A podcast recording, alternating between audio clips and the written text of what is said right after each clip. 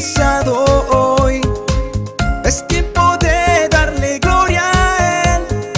Un amanecer con el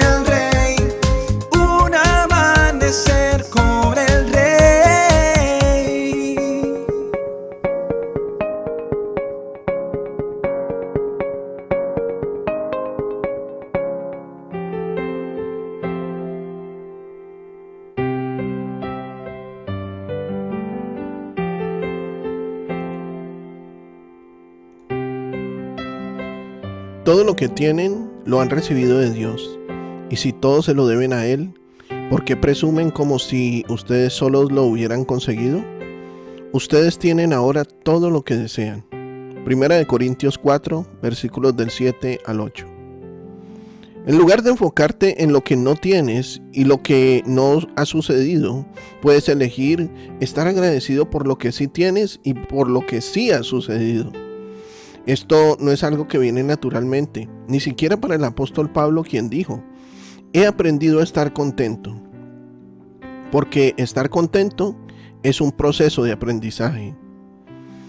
Es difícil admitir que luchamos con la envidia porque es una emoción fea. Cuando sientes envidia de los demás, realmente quieres que fracasen, porque te hace sentir mejor el que no tengan más que tú y eso es bastante feo, ¿no? Si podemos aprender a estar agradecidos por lo que tenemos, podemos comenzar a deshacernos de esos sentimientos como la envidia. Es importante entender que la envidia no se trata de tener un deseo, un sueño o una meta. Es bueno tener todo eso. La envidia no tiene que ver con esperar algo o esperar eh, hacer algo que pueda suceder en tu vida o incluso preguntarte si debieras tener algo.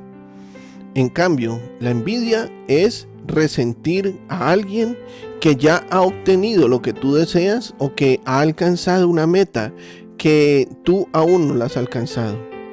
La envidia dice que no puedes ser feliz hasta que obtengas ese deseo o alcances esa meta. Qué tristeza, pero es una realidad que en el cuerpo de Cristo, más concretamente entre pastores y ministros, se da lo que se conoce como celos ministeriales, que no es otra cosa que envidia. La envidia es no ser agradecido por lo que ya tienes. La Biblia nos dice que ya tenemos más de lo que necesitamos y mucho más de lo que merecemos.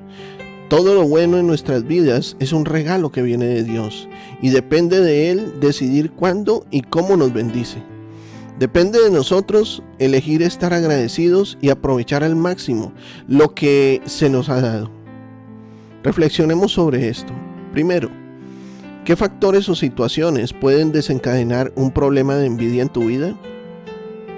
Segundo, ¿cómo la envidia ha afectado negativamente tus relaciones? Tercero, ¿cuál es una forma concreta en que puedes practicar la gratitud hoy? Si lograste identificar que la envidia hace parte de tu proceder, pide perdón a Dios y renuncia a ese sentimiento dañino.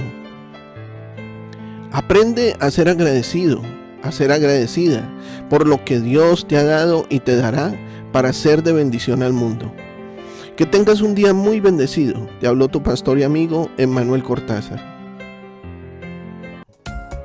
Si deseas conocer más acerca de nuestros temas o asistir a nuestros servicios, escríbenos a nuestro correo en la casa del rey gmail.com o síguenos en Facebook e Instagram como arroa iglesia en la casa del rey.